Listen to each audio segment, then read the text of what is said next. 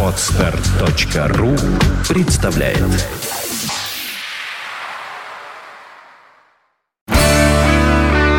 девяносто пять и два.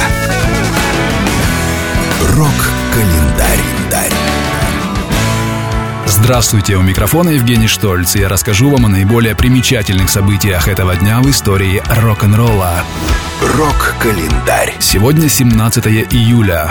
В этот день, в 1978 году, в Глазго состоялся самый первый концерт группы Simple Minds. На старте карьеры этих шотландцев сравнивали с группой U2, принимая во внимание вдохновенную манеру пения вокалистов обоих коллективов и нацеленность на эпические стадионные выступления. Злые языки утверждают, что группе U2 повезло больше, потому что ее фронтмен Боно внешне посимпатичнее, чем его визави Джим Керр из Simple Minds.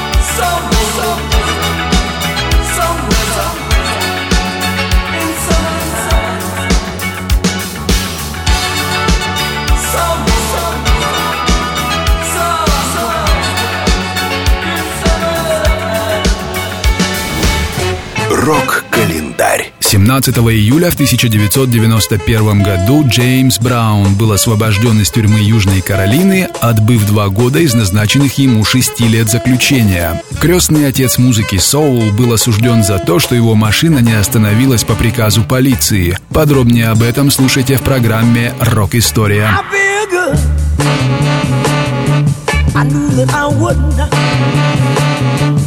I feel good. I knew that I. Рок-календарь. 17 июля 1993 года альбом «Зуропа» группы YouTube поднялся на вершину британского чарта.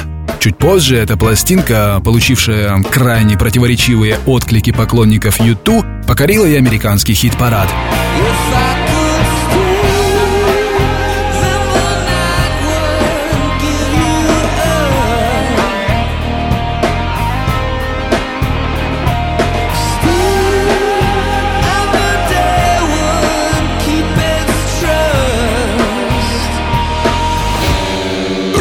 Рок-календарь. 17 июля свой день рождения отмечает Гизер Батлер, бас-гитарист и автор большинства текстов раннего периода творчества группы Black Sabbath. Ему сегодня исполняется 64 года.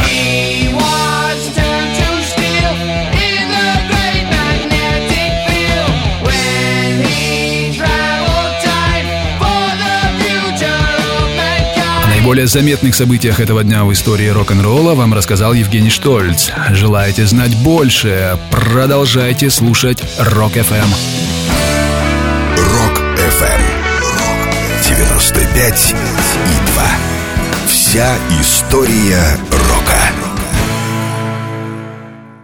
Скачать другие выпуски подкаста вы можете на podster.ru